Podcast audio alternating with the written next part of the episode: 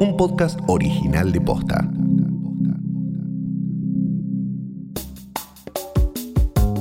¿Qué quiere decir que Internet, la televisión por cable y la telefonía móvil sean declaradas servicios esenciales?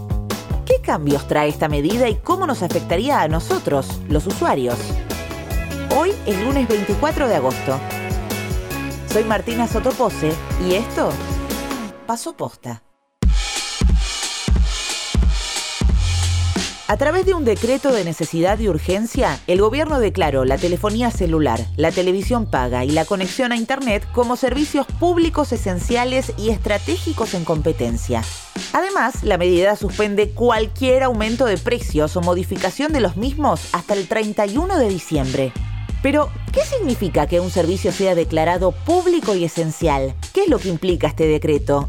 Y lo más importante, ¿qué cambia para nosotros los usuarios? El decreto del viernes extendió el periodo de suspensión de incremento de las tarifas de todos los servicios, agregando también a la televisión de pago por satélite, que no está alcanzada por la definición de servicio público, hasta fin de año. Esta decisión se había tomado en marzo con el aislamiento social y eh, vencía en agosto. Algunos explican que frente a la decisión de incrementar las tarifas a partir de septiembre por parte de las empresas, el Estado aceleró en la definición de servicio público, que era algo que venía evaluando. Cuando uno lee el texto del decreto, entiende que esto se venía trabajando, no fue escrito en una tarde, pero la decisión se habría acelerado a partir de que las empresas se mostraron inflexibles para un sector que además en los últimos años en Argentina ha incrementado sus tarifas muy por encima de la inflación. Santiago Marino es doctor en ciencias sociales y especialista en políticas de comunicación para el sector audiovisual. Primero, definiciones. Un servicio público es aquel que es considerado necesario y fundamental para el desarrollo económico y social de la población. Un servicio cuya falta o mal funcionamiento pone en peligro la salud o el bienestar de una comunidad. Por eso, los gobiernos son responsables de asegurar el acceso fiable y universal a estos servicios. Por ejemplo, la luz, el gas y el agua. Todos ellos son servicios públicos esenciales en nuestro país. ¿Quiere decir que ahora Internet es estatal y que el gobierno absorbió todas las compañías? No. Un servicio público puede estar a cargo del Estado o de prestadores privados. Un buen ejemplo es la telefonía fija. En nuestro país es servicio público desde 1990 y desde entonces siempre fue operada por empresas privadas. Otro ejemplo es el caso de los colectivos en el área metropolitana de Buenos Aires. Se trata de un servicio público. El Estado es responsable de supervisar su calidad y el boleto aumenta solo si el gobierno lo aprueba. Pero el servicio está a cargo de muchas empresas privadas. Ok, ya entendimos la parte de servicio público.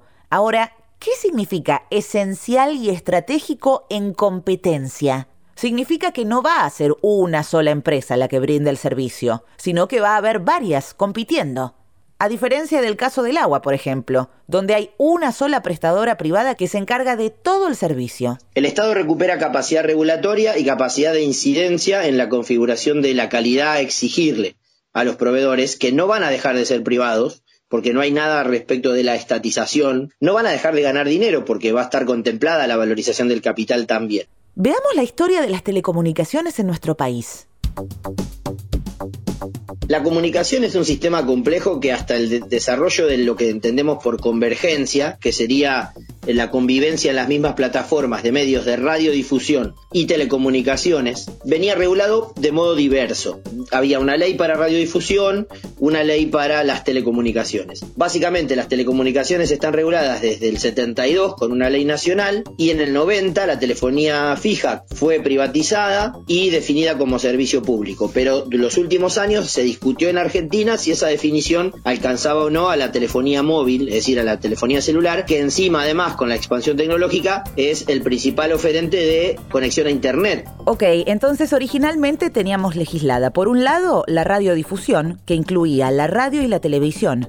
Por el otro, las telecomunicaciones, que incluían, entre otras cosas, Internet y la telefonía fija y móvil. Fue así hasta la llamada convergencia, que fue el proceso por el cual una misma empresa de repente ofrecía varios de estos servicios combinados. En los 90, la telefonía fija se privatizó y desde entonces se venía discutiendo si esa definición alcanzaba o no a la telefonía móvil que además ahora ofrece conexión a Internet a través del 4G.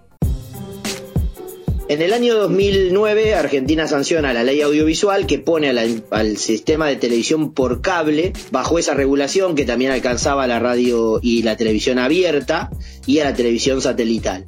En el año 2015, el presidente Macri, mediante un decreto, deroga algunos aspectos de esa ley audiovisual y define que la televisión de pago sea entendida como servicio de telecomunicaciones, información y comunicación, servicios TIC. Ahora, el decreto del presidente Alberto Fernández los declara servicios públicos. Este decreto que sanciona el presidente Fernández establece que la telefonía celular, la prestación de Internet por banda ancha por telefonía celular, Internet por banda ancha al hogar, lo que sería Internet fija, y todos los servicios TIC, dentro de los cuales entra la televisión de pago desde el decreto de Macri, ahora son alcanzados por la definición de servicio público. Por eso es que el Estado podrá regular sus tarifas y exigirles prestaciones de calidad, velocidad, cobertura territorial, universalidad.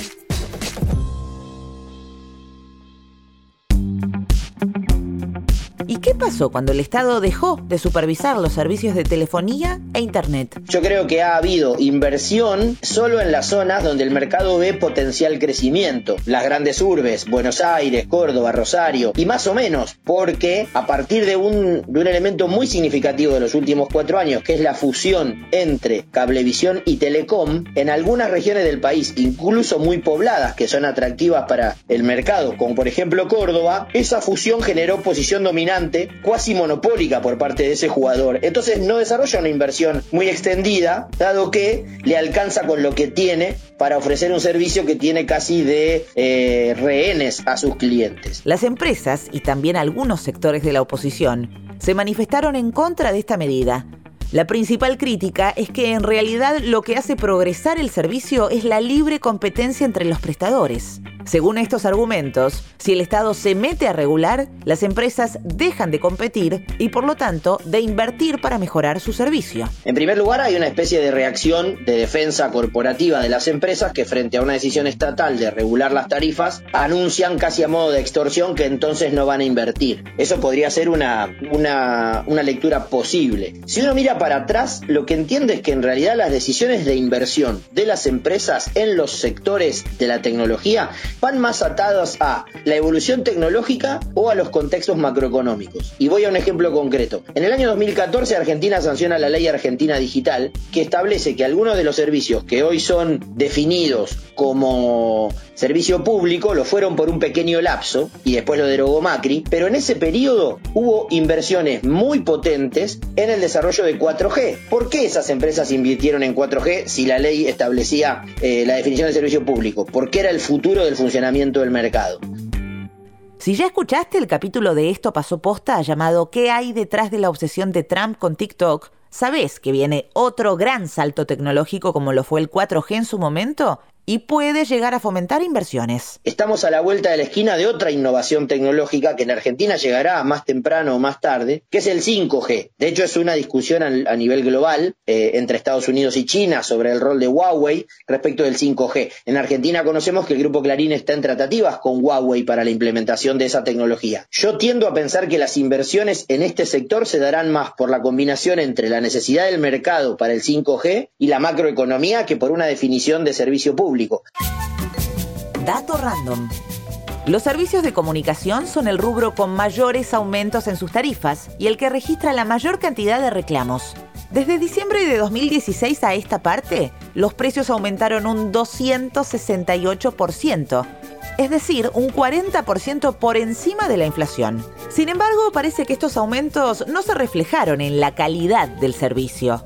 Los rubros de Internet y telefonía móvil son los que reciben más quejas y reclamos por parte de los usuarios. Según estadísticas de la ventanilla única de defensa del consumidor, entre 2018 y 2019, 8 de cada 11 llamados fueron para el rubro comunicaciones, que además encabeza el ranking de quejas con casi 45.000 reclamos.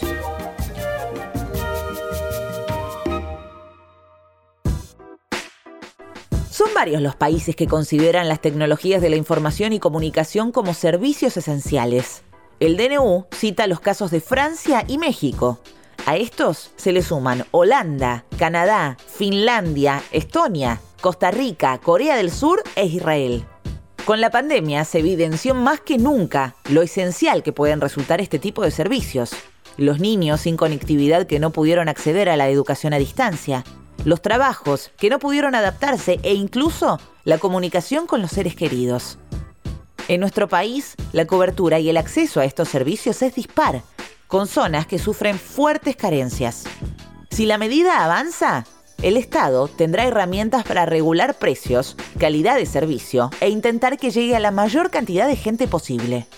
Igual todavía falta. El decreto tiene que ser avalado por el Congreso. Después, el ENACOM, la autoridad de aplicación, deberá reglamentarlo y resolver cuestiones específicas. Es un primer paso, pero aún está por verse su implementación.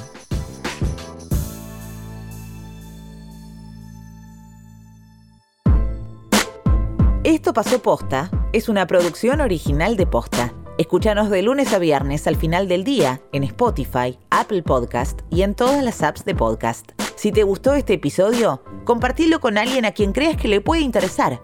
Y si nos escuchas en Apple Podcast, te invitamos a dejarnos una reseña. Nos suma un montón para que más gente descubra este podcast. Búscanos en Instagram y en Twitter. Somos arroba postafm. En la producción estuvieron Galia Moldavsky y Fede Ferreira. Nuestro editor es Leo Fernández. En la dirección general, Luciano Banchero y Diego del Agostino. Soy Martina Sotopose y esto pasó posta.